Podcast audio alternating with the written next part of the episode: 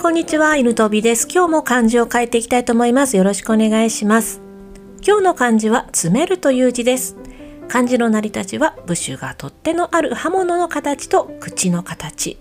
作りは、斧などの刃物の形と口の形になります。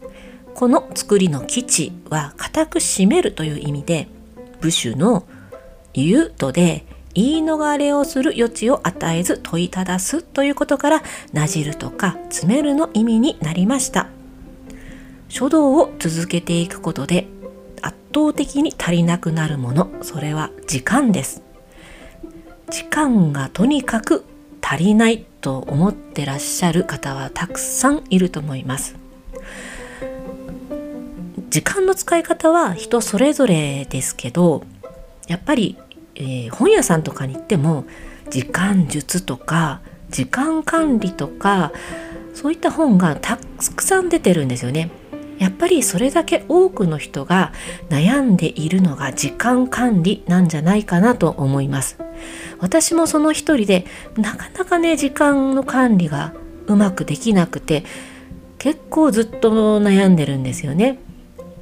それで、えー、今回からこの時間についてお話ししようと思ったんですけどちょっとね1回ぐらいではあの放送でお話ができないなと思ってしばらくね時間をテーマに何回かに分けてお話をさせていただこうかと思います。今日は予定を詰め込みすぎるタイプの人についてお話をしたいと思います。時間の使い方にもいろいろあってあの時間管理が苦手と言われる人にはなんかタイプがあるんですよね。重要なタスクとそれ以外のタスクがごっちゃになってしまって結局なんかこう分からんくなって簡単なことから手を出してしまって本当にやりたかったことに時間が余ってないとか時間を浪費するタイプですよね。あとは複数の作業を同時進行しているせいであの常にやり残したことがないかなとか不安とか焦りが感じやすい人まあでも複数作業が同時にはやってるのでやってることはやってるけど気持ちが落ち着かないという人ですね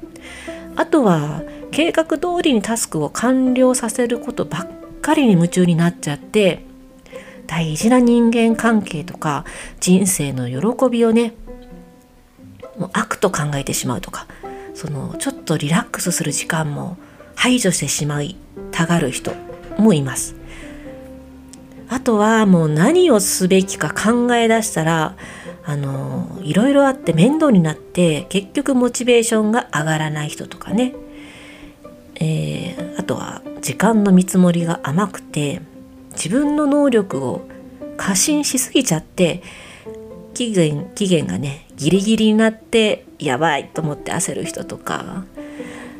あそれとは反対に必要以上に慎重になって作業に取り掛かるのに時間のかかる人結局この人も期限ギリギリになってあの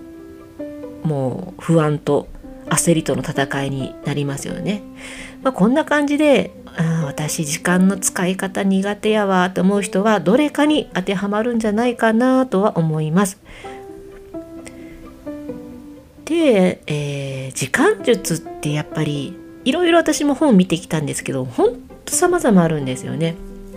でもやっぱりこんだけいろんなタイプがあるんだからまあ向き不向きはあるよねとも思いますしえー、実際その時間術を使ってやってみたけどそもそも時間術の問題ではなく心理の面の問題だったりすることもあるんですよ。こういった話もねちょっと深掘りして話していけたらなと思います。今回取り上げる詰め込みすぎタイプもいろんなね問題点とか性格とかが掛け合ってできていてまああの詰め込みすぎタイプっていう人はやっぱりやりたいことやとかやらなければならないことが多くてなんかねぼーっとしてる時間が苦手な人に多いんですけど、まあ、常に何かをやっていないと時間を無駄に垂れ流してるような感覚になる人ですね。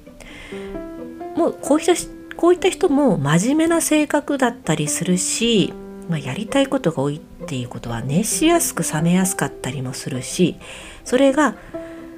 まああのギッチギチに詰め込んでしまうっていうのは自分を過信してるっていうこともあって楽天的なところもあったりと。本当に自分の特性が何なのかっていうのを知ることでもあのタイプが変わってくるんですよね。で私もねこのタイプが入ってましてどうしてもねこの詰め込みすぎのタイプがやりがちな時間術としては to-do リストでしょ？スケジュール帳で管理でしょ？リマインダ機能です。あのアラームでね携帯とかで教えてくれる機能ですね。でもうタスクを全部書き出します。まあここも真面目な性格が入ってると思うんですけど。そしてどの活動をいつやるのかを重点に置くやり方ですよね。でタスクを見える化してスケジュール帳の時間枠にどんどんね組み込んでいくんですけど結構この作業は楽しいんですよ。なんかね時間はね思い通りに使えたかのようでモチベーションも高くなっちゃって私時間コントロールしてますっていう感覚になっちゃってなんかねそれで満足しちゃって終わりということもあるんですよね。計画立ててまあ23日やって終わりみたいな。なんかね結構そういう熱しやすく冷めやすいところもこの詰め込みさんにはあるんじゃないかなとなんかこの時にもうあたかもね目標が達成したかのような錯覚を起こしちゃうんですよ。でもこれは本当のスケジュールの使い方というかスケジュールを作るという意味ではもう全くの不合格ですよね。ただあの予定を書いたメモをパズルのように動かしただけという感じなので本当に使えるスケジュール帳、ね、未来を開くためのスケジュール帳にはなってない。ですから全く予定通りにもいかないわけなんですよ。これが現実ですよね。もう何度もねこの経験があってで下手をすればこのスケジューリングするのって楽しいから快感になっちゃって失敗したのも忘れてまたね同じ過ちを繰り返すんですよ。もうこれは私の性格かもしれないんですけどまあこういう詰め込みすぎタイプさんの人の問題点としてはまあ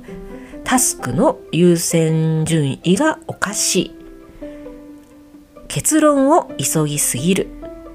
そして、えー、時間見積もりに誤差がある。次は障害を見積もりに入れていない、えー、最後に時間枠が守れていない。というのが考えられるかなと私の経験では思います。やっぱりあの性格だけじゃなくてあの実感術というのはまあ何でしょうねこうやったら時間管理ができますっていうのは簡単にいかないんですよね。いろんな複雑な心理面とかも絡んでくるのでやり方は分かったけどそのやる行為に行くまでのモチベーションがないとかちょっとサボり癖が出てしまう。やればいいっていうの分かってるんですよ。時間術で学んでるから。でもその行為を継続できない。こういう心理面もきちんとスケジュールに入れてあげないといけないなと本当に思いまして次回からはこの詰め込みすぎタイプの、えー、今言った5つの問題についての一つずつねあの漢字を使ってえー、解決策を紹介できたらなと思っております。そんな感じで、あの、何回かに分けて、えー、時間シリーズを、うん、やっていきたいと思いますので、えー、どうぞよろしくお願いいたします。今日はこの辺で終わりたいと思います。今日の漢字は詰めるという字でした。最後まで聞いていただきありがとうございます。犬飛びでした。